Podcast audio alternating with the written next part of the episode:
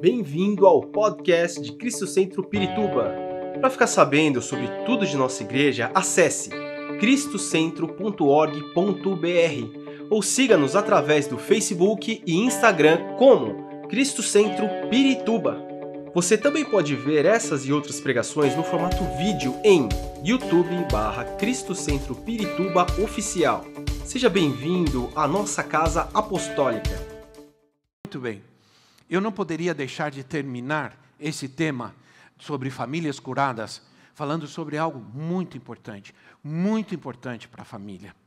Para nós, pessoalmente, individualmente e para a família, para o casamento, para a felicidade do casamento, para a felicidade da família, para uma vida de paz. É, está se tornando cada, cada vez mais inevitável a confrontação direta do Evangelho que vivemos e que cremos com a cultura em que nós estamos. Cada vez mais inevitável esse conflito, esse confronto, esse choque, inclusive não somente na sociedade, mas também dentro de nós. Nós também somos confrontados diariamente com aquilo que cremos, pensamos e vivemos. É? Há vários aspectos do Evangelho que se estão tornando cada vez mais conf confrontativos, ofensivos à cultura que nós estamos vivendo. Há certas coisas que as pessoas estão, há certas coisas que estão na Bíblia, estão na palavra de Deus, que as pessoas estão começando a se ofender com elas. Né? Então, ah, inclusive na nossa cultura, não, não somente no mundo, mas também na nossa cultura. Recentemente, um senhor na Inglaterra, ele começou a pregar, ele começou a pregar e falar sobre a família, sobre o casamento entre homem e mulher. E, vi, e, te, e vieram os policiais e arrancaram aquele homem, tiraram aquele homem dali e levaram ele embora. Arrancaram ele à força. É? Então, nós já estamos vendo esse tipo de coisa acontecer no mundo e, e nós estamos sendo cada vez mais desafiados pela nossa cultura, é, com aquilo que nós cremos. Todos nós fomos criados por um Deus bom, todos nós. Ah, mas o homem foi corrompido pelo pecado. Pecado corrompeu a humanidade. Né? E por isso o apóstolo Paulo diz: Todos pecaram. Todos pecaram. Se todos pecaram, precisam de Deus. Se todos pecaram, precisam de perdão. O homem se afastou de Deus e se tornou culpado. E isso é muito importante entender para que a gente possa entender a redenção, possa entender o propósito de Cristo, porque Cristo veio e morreu na cruz do Calvário. Então, é, essa, essa é a realidade da humanidade, essa é, é a nossa realidade. Acreditem ou não. Acredite o homem ou não, acredite os povos ou não. Assim o é. Deus não pode, em sua natureza santa, justificar o que está errado. Amém, irmãos? Nós vamos entender isso Deus não pode, na sua natureza, natureza de Deus, na sua natureza, Deus é santo, Deus é justo.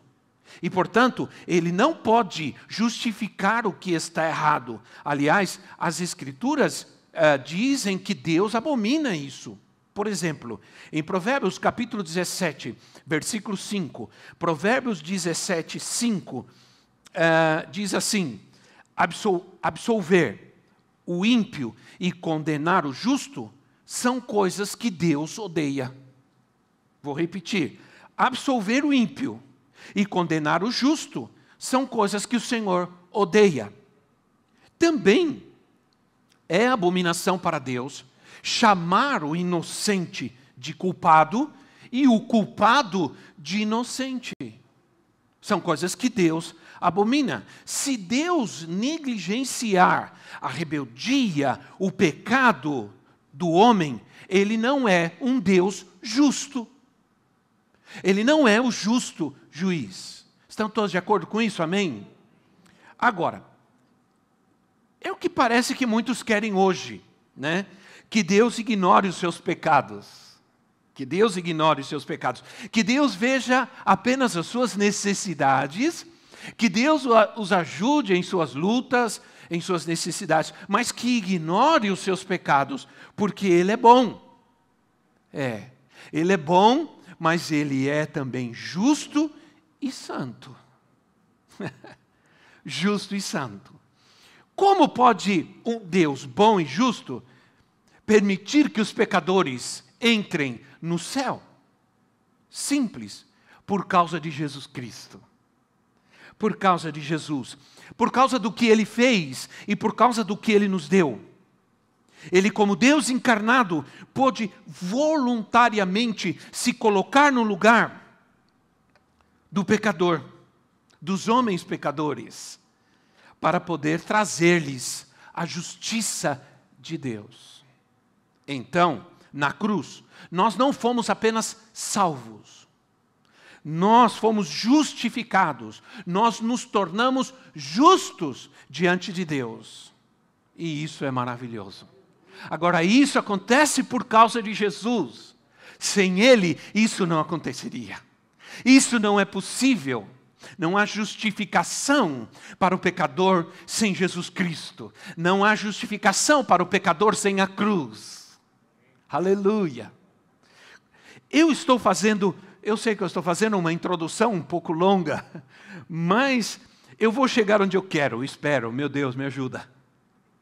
Porque quero, porque se nós em algum momento pensamos que algo que está na Bíblia já não serve mais para os dias de hoje, nós estamos em um grande problema. Um grande problema. É, nós vamos perder a nossa essência se acreditarmos nessa mensagem. Eu ouvi um pregador essa, semana, um pregador conhecido, grande, importante, conhecido e tudo, é, dizendo que ele espera ainda encontrar na Bíblia, encontrar na Bíblia apoio e justificação para o casamento entre pessoas do mesmo sexo. Aí eu pensei, será que esse homem ainda não conhece a Bíblia? Será que esse homem ainda não sabe que ele não vai encontrar nunca isso na Bíblia? Será que ele não sabe ainda? Só se tiver outra Bíblia. Só se realmente ele fizer uma atualização da Bíblia. Aí talvez. Mas na palavra de Deus, na Bíblia, isso não é possível. Ainda. Agora, é, nós, se vamos lutar, presta atenção no que eu vou dizer, se nós vamos lutar para dizer a esse mundo que existe um só caminho, uma só fé, um só Senhor, uma só verdade, então nos preparemos. Vai ser difícil a luta vai ser grande. Sim ou não? Vai ser grande. Agora, o que, que nós precisamos? Convicção e coragem. Diga comigo, convicção e coragem. Agora, convicção e coragem não se diz assim, convicção, coragem. Não. Como se diz convicção e coragem? Convicção, coragem. Diga quem está ao seu lado, coragem, mano. ou humana, né? Então, nós precisamos ter coragem e coragem de viver e ensinar, agora sim, aos nossos filhos a cultura do reino de Deus. Porque nós não precisamos ser absorvidos pela cultura deste mundo, porque nós temos uma cultura própria, a cultura do reino de Deus. Onde nós conhecemos essa cultura? Nas Escrituras, na Bíblia. Então, o reino de Deus transpõe e vence eh, as imposições culturais. Os judeus, entenda uma coisa, por exemplo, os judeus, inclusive os muçulmanos também, onde eles vivem, eles nunca se sujeitam a cultura do lugar ou da nação onde eles estão vivendo. Nunca. Eles mantêm a sua cultura. Você sabe que o Estado de Israel se oficializou em 1948, depois da Guerra dos Seis Dias.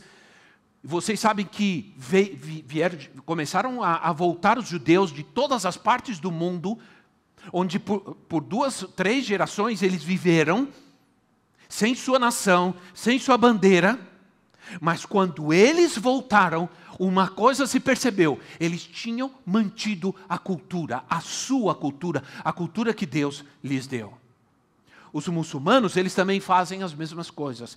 Ah, eles fazem a mesma coisa, perdão. Eu estive em países, em Moçambique, em outros países, por exemplo, na Inglaterra, na França, tem muitos muçulmanos. E eles, nesses países, eles vivem a cultura deles. Eles não absorvem a cultura dessa nação, desse povo onde eles estão. A mesma coisa Deus espera de nós, que a gente não se, que nós não sejamos absorvidos pela cultura dessa terra, pela cultura deste mundo, mas que vivamos a cultura do reino de Deus. Aleluia. A cultura é, do reino é nossa cultura. Ela desafia, ela desafia a cultura do paganismo, da imoralidade e ensina que a nossa fé é fé em um Deus santo. Em um Deus santo. Ora, irmãos, para nós, a imoralidade não pode ser algo comum como está nos dias de hoje. Não pode. Como está na sociedade, os princípios do reino incluem amor, humildade, serviço, integridade, obediência, respeito, adoração, oração. São princípios que você vai encontrar, ah, por exemplo, ah, nos Dez Mandamentos e também vai encontrar no Sermão do Monte, no Sermão da Montanha, onde Jesus nos ensina sobre as bem-aventuranças, sobre o caráter do reino sobre o caráter do reino, sobre a vida no reino, Mateus capítulo 5, 6 e 7. Ora, os princípios do reino são nossos. Temos que ter coragem, convicção para transmitir esses princípios do reino, para vivê-los na sociedade hoje, para vivê-los no mundo de hoje e para ensiná-los principalmente aos nossos filhos aos nossos filhos. Quando os nossos filhos saem de casa e eles estão inseridos na, na sociedade, porque vão estar, vão estudar, vão trabalhar, eles vão ver, eles vão ser confrontados por uma cultura, mas quando eles est estão dentro de casa, eles são ensinados na cultura do reino. Entende? Então, essa é a ideia que eu quero transmitir para vocês. Temos que ter coragem eh, na forma de viver, de falar. Nós e a nossa casa vivermos a cultura do reino de Deus. Não renunciamos às nossas convicções, mas nós as ensinamos aos nossos filhos. Nós a vivemos dentro da nossa casa. Jesus disse em Mateus capítulo 10, versículo 28 a 33. Mateus 10, 28 a 33. Não tenham medo. Não tenham medo dos que matam o corpo, mas não podem matar a alma. Antes, tenham medo daquele que pode destruir tanto a alma como o corpo no inferno. Não se vendem dois pardais por uma moedinha? Contudo, nenhum deles cai no chão sem o um consentimento do Pai de vocês. Os cabelos da cabeça de vocês estão contados. Portanto, não tenham medo, vocês valem mais do que muitos pardais, muitos pardais. Quem, pois, me confessar, e é disso que nós estamos falando. Quem, pois, me confessar diante dos homens, eu também o confessarei diante do meu Pai que está nos céus. Mas aquele que me negar diante dos homens, eu também o negarei diante do meu Pai que está nos céus. Quem disse isso foi Jesus Cristo. Quando negamos a Jesus, quando nós não vivemos essa, essa cultura do reino, quando nós não vivemos os princípios do reino estabelecidos na Sua palavra. Um dos aspectos do reino que quero tratar com vocês é sobre a libertação. A libertação promove a cultura do reino. A libertação é extremamente necessária na vida das pessoas que, quando a idolatria, a feitiçaria e a imoralidade estão o que nós precisamos quando tudo isso está acontecendo uh, na nossa família, na nossa sociedade, nós precisamos de libertação. De libertação. Jesus manifestou o reino de Deus, manifestou o reino de Deus, é, é, curando, libertando as pessoas da opressão demoníaca. Quando Jesus mandou seus discípulos pregarem, ele disse: Vão preguem o reino, preguem o reino, curem os enfermos e expulsem os demônios. Os discípulos fizeram isso, a igreja fez isso, a igreja em livro de Atos, a igreja no seu começo fez isso. A igreja de Cristo não pode deixar de fazê-lo. Não existe uma ordem nenhuma na Bíblia que isso acabou, que não é mais para hoje, que terminou. Não. Não, não existe.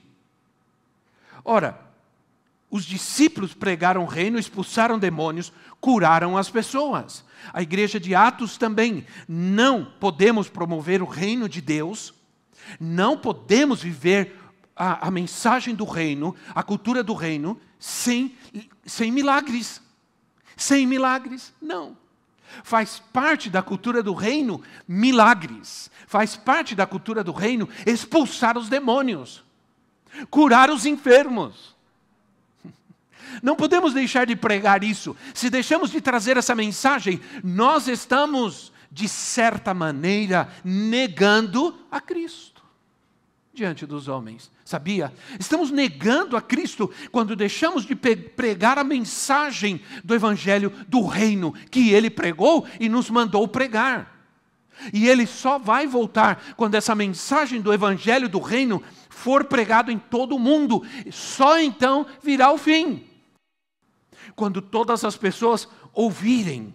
Jesus teve compaixão dos doentes, teve compaixão dos oprimidos, teve compaixão dos endemoniados. Nós também devemos ter. Com nosso, como o nosso tempo é curto, infelizmente, eu quero deixar um fundamento para vocês como nós terminamos o tema Famílias Curadas, sinto de Deus em falar sobre esse tema, então, sobre, sobre esse princípio poderoso do reino de Deus, sobre o perdão. Irmão, se nós não perdoarmos, primeiro, se nós não formos perdoados, nós nem poderíamos, nós nem estaríamos aqui. Nós não teríamos vontade de estar aqui. Sabe por que nós estamos aqui? Porque, de certa maneira, nós, graças a Deus, estamos protegidos. Sempre há qualquer risco, mas estamos protegidos, guardados. Ah, mas, eh, sabe por que nós estamos aqui?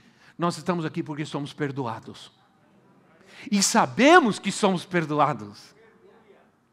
E isso é tão importante, isso é o que nos atrai a Cristo, nos atrai a Sua palavra, a igreja.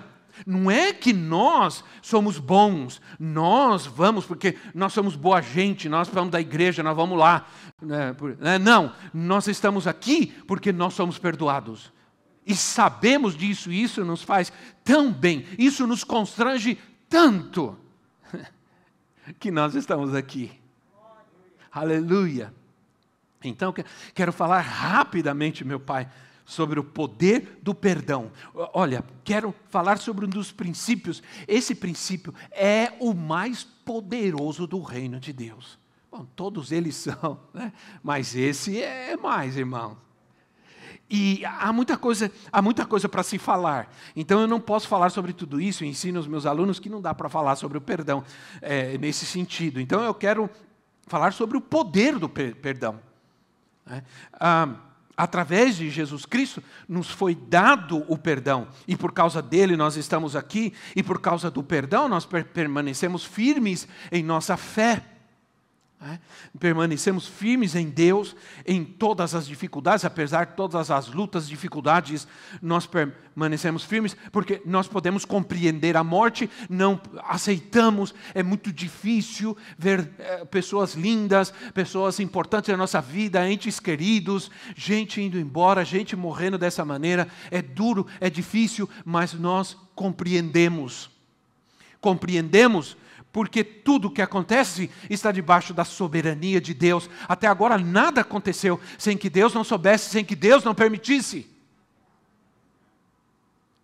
Eu estava falando com a pastora Ediane, uma das nossas igrejas do Sergipe, era Caju, e ela tem uma irmã. Essa mulher é uma mulher valente, uma mulher assim, é uma mulher extraordinária. Essa mulher teve um câncer no pulmão e ela perdeu um pulmão e metade do outro. E eu sempre vi, eu conheço já há anos, que vou para lá. Então, ela trabalha com as crianças. E às vezes ela tem algumas crises assim, que ela fica respirando, porque ela tem metade de um pulmão só. Todas as vezes que eu viajei para Sergipe e estive na igreja, pastora Diana, essa, essa irmã estava trabalhando. Quando a gente fazia o café, a Efa, ela estava lá trabalhando, fazendo, preparando o café para os pastores. A gente se reunia com os pastores, sábado de manhã. Ela chegava cedo, a irmã trabalhando. Às vezes ela senta um pouco, mas ela vai, ela está lá e trabalhando e fazendo a obra. E essa mulher pegou Covid, irmão. Porque eu pensava, meu Deus, se essa mulher pegar Covid, eu não sei o que vai acontecer.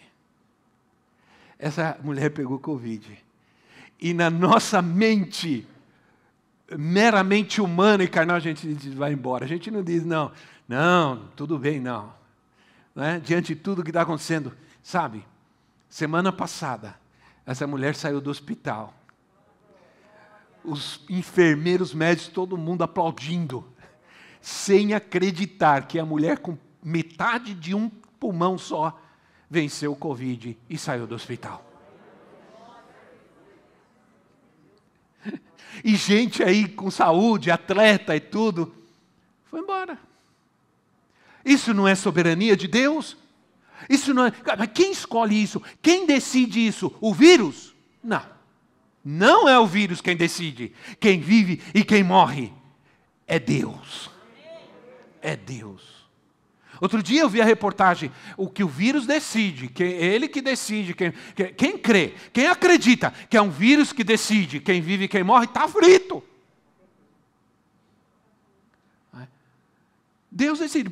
Eu, irmãos, quando eu vi isso, falei com a pastora Diana, eu falei, pastor, não é, não, é Deus. É Deus. Ele está no controle. Porque está lá a irmã viva, forte, voltou para casa. e vai continuar até quando Deus decidir. É assim e ponto final.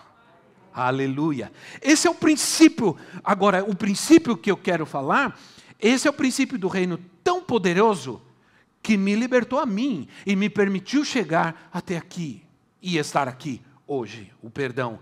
Recentemente, eu falei sobre o perdão que nós recebemos de Deus através de Jesus. Nossos pecados foram perdoados e essa é a nossa liberdade. Essa é a no nossa liberdade. Aquele que comete pecado é escravo do pecado, mas nós não somos mais escravos do pecado. O pecado não mais terá domínio sobre nós, diz a palavra mas quero falar do perdão que nós devemos dar a outros. Devemos dar a outro. Não é opcional. Não é opcional. É uma obrigação, é um dever, é um chamado.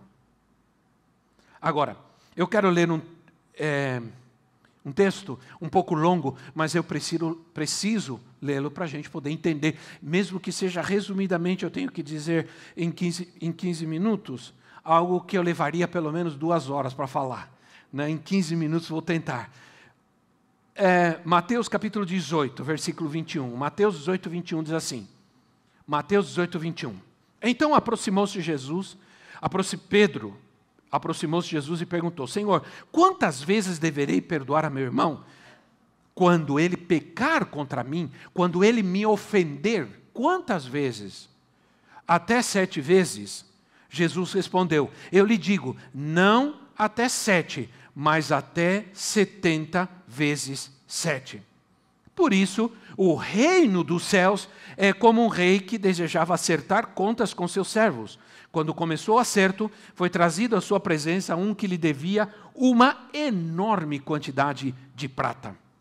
Ora, ah, ele não tinha, como ele não tinha condições de pagar, o Senhor ordenou que ele, sua mulher, seus filhos e tudo que ele possuía fossem vendidos para pagar a dívida. O servo prostrou-se diante dele e lhe implorou: Tem paciência comigo, eu te pagarei tudo. O senhor daquele servo teve compaixão dele, cancelou a dívida e o deixou ir. Mas quando aquele servo saiu, encontrou um dos seus conservos que lhe devia cem denários. Agarrou-o e começou a sufocá-lo, dizendo: Paga-me o que me deve. Então o seu conservo caiu de joelhos e implorou-lhe: Tenha paciência comigo, eu lhe pagarei. Mas ele não quis. Antes saiu e mandou lançá-lo na prisão até que pagasse a dívida.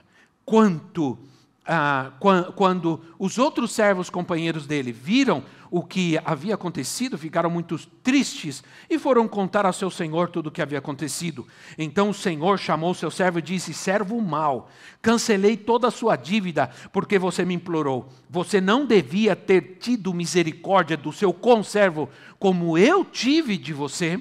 Irado, seu senhor entregou-o aos, aos torturadores, até que pagasse tudo o que devia. Assim também lhes fará meu Pai Celestial, se cada um de vocês não perdoar de coração o seu irmão.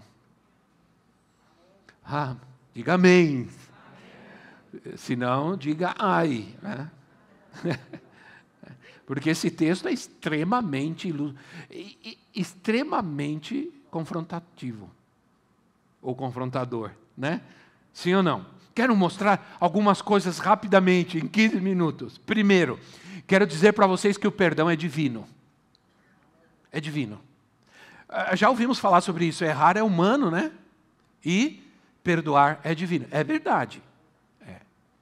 Porque humanamente somos incapazes de perdoar principalmente quando a ferida é profunda, quando a ofensa é grande, quando a traição é terrível, é, quando a agressão, é, o abuso é muito grande, é difícil. Humanamente, perdoar é quase impossível. Agora, o, o perdão, ele passou a existir efetivamente quando Jesus veio à Terra, porque Jesus é a maior manifestação de perdão que pode existir. O perdão divino foi foi nele plenamente conhecido. Agora, o ímpio não pode perdoar genuinamente, porque perdoar genuinamente só pode aquele que tem a Cristo, aquele que tem o Espírito de Cristo, aquele que tem o Espírito Santo. Todo perdão é por natureza vicário e substitutivo. Isso quer dizer, ele é eterno e ele precisa de outro, precisa de uma substituição. Ninguém nunca perdoa o outro de verdade, a não ser que ele suporte as consequências, a penalidade do pecado do outro. Todo homem que pegou, perdo, perdão, todo homem que perdoa paga um preço enorme. Não só aquele, ah, olha irmãos, o preço do mal que ele perdoou. A gente acha que perdoar é apenas um sentimento, não é um sentimento, não é apenas uma, uma desculpa, não. Perdoar é, é realmente uma decisão que eu tomo e tenho que estar disposto a pagar o preço. Eu sempre dou esse exemplo, sempre dou esse exemplo. Se eu vou te visitar na sua casa e, e eu, sou, eu, sou, eu sou meio assim, eu, eu, eu sou de, curioso demais e a minha neta é igualzinha, né? Eu não gosto só de olhar as coisas, eu quero às vezes colocar a mão. Né? Por isso, às vezes, tem cartaz em algum lugar que diz assim: não coloque a mão, só olhe. Porque tem gente que é assim, né? A, gente quer pegar, quer ver tal. E se eu for na tua casa e aquele vaso, ou aquela peça, ou aquele prato, não sei, lindo, maravilhoso, caro, que era da sua tataravó, eu vou mexer e quebro. Por dentro você quebrou junto. Mas você diz assim para mim: não, não tem problema nenhum, não, fica tranquilo, não tem problema, não tem problema. Como dizendo assim: eu te perdoo. É, se você me perdoar de verdade, você vai ficar com prejuízo. Agora, se você não for capaz de me perdoar, você vai dizer assim: quero outro vaso. Né? Quero outro vaso. Você vai ter que substituir. Mas se você me perdoar de verdade, você vai sofrer o prejuízo. É mais ou menos assim, porque a nossa dívida com Deus era gigantesca. Eu tinha uma dívida com Deus gigantesca. É? Ah, e eu fui perdoado. Você foi perdoado. A dívida que você tinha com Deus, você nunca poderia ter pago essa dívida. Nunca, nunca você iria pagar essa dívida. Impossível. Aí veio Jesus e pagou por você. E sabe de uma coisa? Ele sofreu. Ele, ele pagou o preço. Ele pagou o preço. Alguém tem que pagar o preço. Ele pagou o preço da grande dívida que você tinha com Deus. Então, a gente nunca pode dizer. Então eu, eu deixo assim uma, uma, uma coisa dura para vocês. Nunca, nunca, e a gente, às vezes eu digo assim, nunca diga nunca, nunca, né? mas nesse caso eu vou dizer, nunca diga eu não posso perdoar ou eu não perdoo. Nunca diga isso. Né? Porque é, você pode sim, se você tiver a Cristo na sua vida e o Espírito Santo, você pode perdoar sim pode perdoar. E sabe de uma coisa? É melhor que você perdoe para que você viva bem, para que você seja feliz, para que você seja livre. É melhor perdoar. Ora, isso é um aspecto do perdão que eu encontro aqui, porque aquele homem foi perdoado, mas quando ele foi lá, ele não perdoou. Ele não quis perdoar, ele não perdoou. Aquele servo saiu perdoado da presença do seu senhor, a quem devia muito dinheiro, mas é, ao encontrar um conservo, presta atenção, não é servo dele, é um conservo, é um companheiro, é alguém que está no mesmo nível dele, que trabalha com ele, não é alguém inferior a ele. Ele foi ao seu senhor, e pelo seu senhor ele foi perdoado, mas quando ele encontrou o seu companheiro, o seu conservo, o seu companheiro de trabalho, ele não perdoou. Não perdoou. Olha que coisa triste, que coisa terrível. É, ele não somente não perdoou, como ele humilhou esse conservo. Perdão que humilha e desconsidera o outro não é perdão. Perdão que humilha e dá as costas para o outro não é perdão. Diga qualquer coisa, diga ai. Isso. Né? Ora, muitos quando dizem, ah, eu perdoo, mas nunca mais quero te ver na minha vida. Isso não é perdão. Né? É duro é, você. É, às vezes é difícil para tratar com uma esposa, por exemplo, que vem e diz assim: meu marido me traiu. É, eu não quero mais saber dele. Aí você faz a pergunta, mas ele está arrependido? Ele está arrependido. Então, você tem que perdoá-lo. Não é difícil ouvir isso? Não é terrível? Porque parece injusto. Parece injusto. Eu fui traído e tenho que perdoar. Se há, há momentos que você não vai conseguir perdoar, ou melhor, você não vai conseguir restaurar, porque é isso que eu vou falar, não perdoar. Restaurar. Porque o verdadeiro perdão sempre restaura. Mas algumas vezes você não vai conseguir restaurar porque a pessoa não se arrepende. Porque a pessoa não se arrepende. Mas você mesmo assim perdoa. Mas se alguém não se arrepender, ainda assim devo perdoar? Deve talvez não consiga restaurar. Mas deve perdoar, porque o, o perdão, ele faz bem, ele liberta a mim. O perdão, ele beneficia a mim e não quem me ofendeu. O perdão me liberta a mim. Então, o verdadeiro perdão, ele é, ele é dado graciosamente, sem esperar receber nada em troca. Jamais coloca o outro numa posição de dívida. Porque, sabe, o perdão jamais coloca, se coloca numa posição de superioridade e coloca a pessoa numa posição de dívida. Nunca, te, nunca se esqueça que eu te perdoei. Se, ora, se o perdão, ele de Deus na minha vida, se Deus me tratasse assim, eu estaria perdido, sim ou não? Mas a Bíblia diz que ele perdoa e perdoa e esquece completamente. Mas se eu digo, eh, na primeira situação, nunca se esqueça que eu te perdoei de algo muito grave. Você fez isso, você, você não perdoou não perdoou. Está numa posição de acusação e de superioridade. Você fez, eu não fiz. Isso também não pode acontecer. Eu sou melhor que você, por isso que eu te perdoei. Você me fez mal, mas eu te perdoei mesmo assim. Eu sou muito bonzinho, eu sou muito boazinha, eu sou perfeito.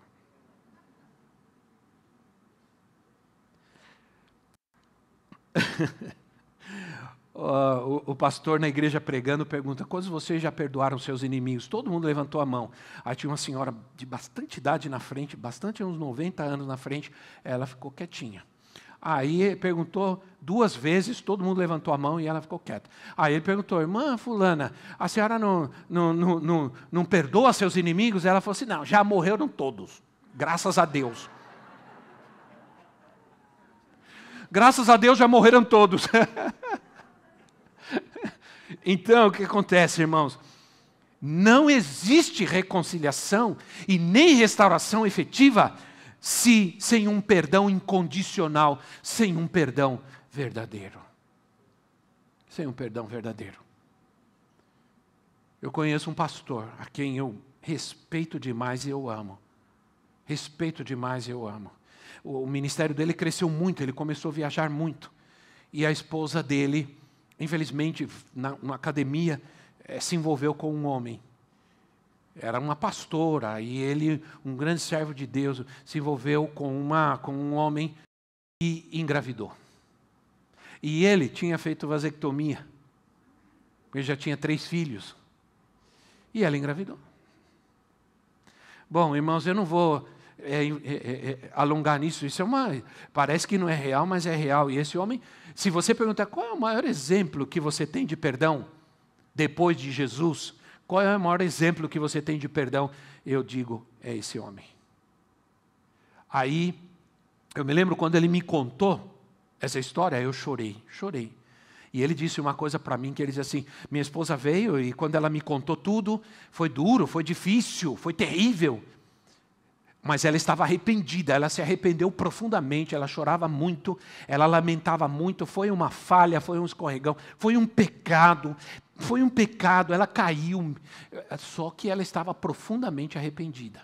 Aí ela disse para ele assim: ah, Vou para os Estados Unidos, vou embora, vou para outro país, você fica aqui, você não tem que passar essa humilhação, essa vergonha. Ele disse: Não, eu te perdoo. E não somente te perdoo, esse filho que você está esperando não é só seu, é meu também. Aí, aí quando ele contou isso para mim, irmãos, sinceramente, para mim, se eu tinha qualquer tipo de dúvidas com relação ao perdão, caiu por terra. Porque ele diz assim: nós não somos uma só carne, nós não somos um em Cristo. Então esse filho é meu também. Quando nasceu esse menino, ele deu o nome dele para o menino. E o menino já é um jovem grande, adulto. Né? E ele ama, olha, ele ama o pai de paixão. E posso dizer uma coisa: quando ele tinha mais ou menos uns sete anos, foram contar para ele o que tinha acontecido. Se reuniram E agora que ele entende, vamos contar para ele. Contaram para o menino. Ele ficou duas semanas sem falar com a mãe. E disse assim para a mãe, quando terminou, ele disse para a mãe: Tô bom, hein, irmãos? Olha, tô bom, hein? Como é bom fazer academia. Se eu fosse você agora, dava um aplauso ao Senhor Jesus pela, pela vitalidade. Da... Ele disse, saí bem, né? Ele disse assim para a mãe: Como você pôde fazer isso com o meu pai? Pensa no que ele disse para a mãe: Como você pode fazer isso com o meu pai? pai dele. Entende? Entende como o que, o que o perdão faz? Vê o que o perdão faz. Como o perdão restaura. Entende? Ele ama o pai dele de paixão. Entende? É algo que humanamente a gente não pode nem imaginar. Tenta imaginar. Ponha-se no lugar. Tenta imaginar. Hum. Então, irmãos, as profundas e mais dolorosas feridas que nós temos nossa alma, elas ocorrem na família. Na família. Né? Por isso, nós precisamos cuidar dessa área na família, ensinar nossos filhos a perdoar, perdoar, perdoar salva o nosso casamento, traz paz, restaura a alegria, restaura a paternidade. Oh Deus, eu e meus filhos sempre estão aqui e eles podem confirmar para vocês. Eu sempre em vários momentos, não foram muitos, graças a Deus, eu pedi perdão aos meus filhos, porque eu errei com eles. Um dia, eu, antes de sair de casa, tive uma discussão com a minha filha e fiquei bravo com ela e falei forte com ela, mas eu, quando eu vim embora, eu senti que eu não devia ter feito o que eu fiz. E eu, eu não gritei com ela, mas eu fui forte com ela e falei algo que não deveria. E quando ela veio depois, eu vim primeiro. Quando ela che chegou, eu estava esperando ela na porta. Quando ela chegou para o culto, eu fui lá e abracei ela e pedi perdão para ela. E nós dois começamos a chorar. E sabe o que aconteceu? Uma pessoa estava vendo isso. E depois essa pessoa veio falar comigo. Preciso conversar com você, apóstolo, porque aquele momento seu com a sua filha transformou minha vida. Eu não falei nada, eu estava tratando uma situação com a minha filha. Né? Eu pedi perdão para ela, abracei, chorei. Então, é, muitas vezes, a gente precisa começar a praticar, porque o perdão, ele restaura relacionamentos. Né? Infelizmente, nós ouvimos frequentemente isso. Eu perdoo, mas não quero mais saber, não quero mais ver, não quero mais falar, não quero mais conversar. Isso não é perdão. Isso não é perdão vai continuar doente, vai continuar ferido. Eu perdoo, mas não fico mais aqui, eu vou embora. Eu perdoo, mas não quero mais saber. Eu perdoo, mas eu abandono. Eu perdoo, mas eu deixo a casa, eu deixo a família, eu deixo a igreja. Isso não é perdão. Perdoar tem que ter mudança de atitude, mesmo que o outro não mude. Se eu decidir perdoar, eu mudo minha atitude. A falta de perdão, com isso eu vou terminar. A falta de perdão aprisiona a alma. Aprisiona a alma. Está bem claro qual é o resultado da falta de perdão nesse texto que nós lemos. Está bem claro aqui o encarceramento da nossa alma, a prisão da nossa alma, o sofrimento da nossa alma. Ficamos presos a pessoas e a lugares e a situações quando nós não perdoamos. Às vezes, nós questionamos por que certas coisas acontecem. Mas a falta de perdão coloca a, a, nos coloca, coloca a nossa vida na, nas mãos dos torturadores. A, a, versão em espanhol diz verdugos. Torturadores, verdugos são demônios. São demônios. A nossa vida se abre aos demônios. Os demônios vão nos torturar. Demônios de temor, de medo, de insegurança de desprezo, de rejeição, vão começar a nos torturar, torturar a nossa alma, torturar a vida dos nossos filhos, porque não perdoamos. O perdão, ah, ele fecha as portas para os demônios. Ah, abrimos portas para os demônios no casamento, na família, quando os cônjuges não se perdoam. Aquilo sempre vai estar presente, aquele tema, aquela situação sempre vai estar presente, sempre vai estar nas discussões aquele problema, aquela situação. O perdão não é uma opção, o perdão nem é uma escolha, ele é um imperativo bíblico, ele é uma ordem do Senhor Jesus. O Senhor nos manda perdoar, ele não nos pede, ele nos manda. Ele nos manda. Eu gostaria de terminar, e eu iria terminar com o meu testemunho pessoal, é, mas eu não vou conseguir porque é bastante longo. Mas eu termino com o meu testemunho pessoal e com a convicção absoluta que o perdão salvou a minha vida.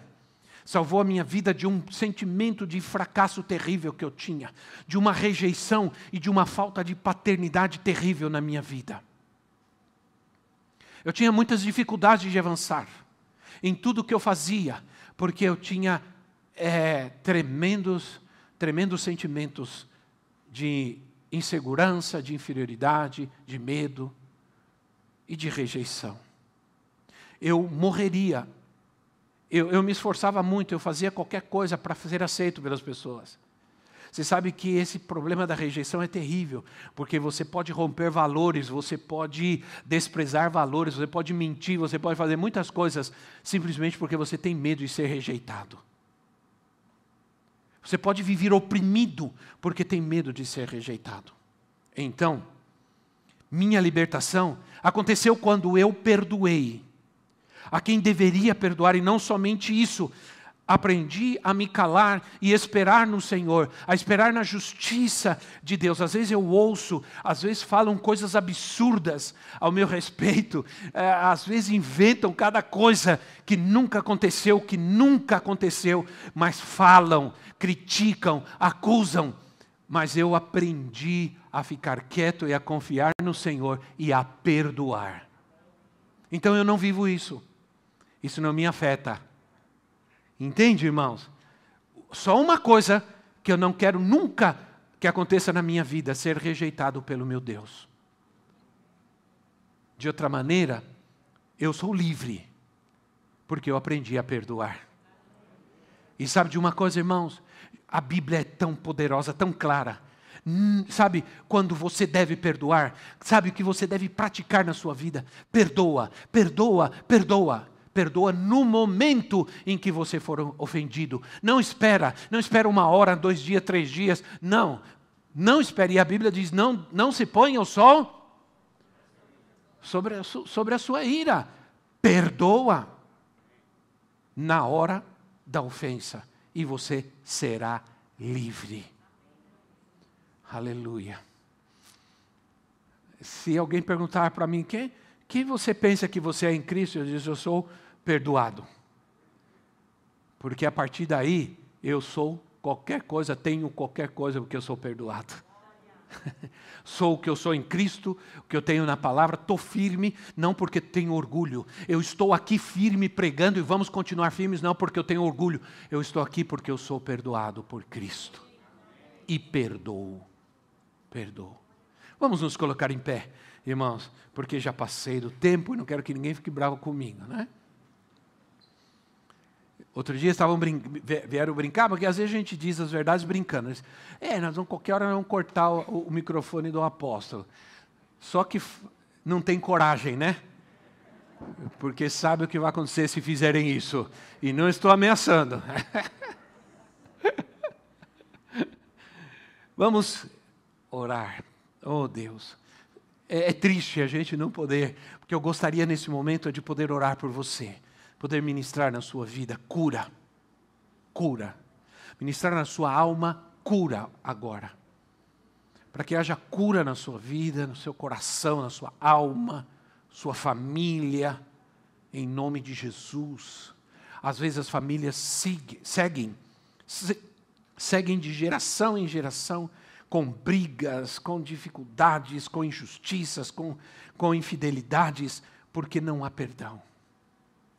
A gente não sabe perdoar porque a gente pensa que perdão é injusto, porque como que eu vou perdoar o que a pessoa, o que, o que ele, o que ela me fez é terrível. Como eu vou perdoar? Ele não merece perdão, não merece mesmo, tem razão, mas você não perdoa porque ele merece, ele, você perdoa para você ficar livre.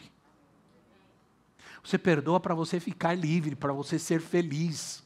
Irmão, irmã, querida. Isso é que Deus está falando para você hoje. Amém? Glória a Deus. Vamos orar. Você está com sua esposa, seu esposo aí, sua família. Vamos orar juntos nesse momento. Então, se eu não posso chamar todos vocês aqui para orar por vocês, né? Eu posso orar daqui e você vai orar com a sua esposa aí, o seu esposo, se com é, com seu irmão e, se for preciso, vai pedir perdão agora, em nome de Jesus, vai dizer: me perdoa, eu te perdoo e vamos seguir em frente. É, é duro, sabe, irmãos? Eu tive, é, já tive duas ou três situações na minha vida que eu, ah, que eu, inclusive eu vivo isso, que eu sempre, sempre pedi perdão e Deus é minha testemunha, mas nunca fui perdoado mas eu sempre pedi perdão. Em todas as situações, todos os momentos, eu pedi perdão. Me perdoa se eu te feri, te machuquei, se eu fiz algo errado contra você, se te ofendi, eu quero que você me perdoe. Me perdoa, por favor. Pedi perdão e não fui perdoado. Mas isso não me importa. E isso não me afeta, porque eu pedi perdão. Eu sou livre. Eu sou livre. Fica preso, fica amarrado fica encarcerada a alma de quem não perdoa. Entenda isso. Entenda isso. Se você entender isso, vamos vencer todas as dificuldades. Vamos vencer todos os conflitos. Vamos ser abençoados, vamos receber tudo o que Ele tem para nós. Em nome de Jesus. Esperamos que esta mensagem tenha te inspirado e sido uma resposta de Deus para sua vida. Quer saber mais sobre Cristo Centro Pirituba? Siga-nos nas redes sociais no Facebook, Instagram e YouTube, ou visite nosso site em cristocentro.org.br.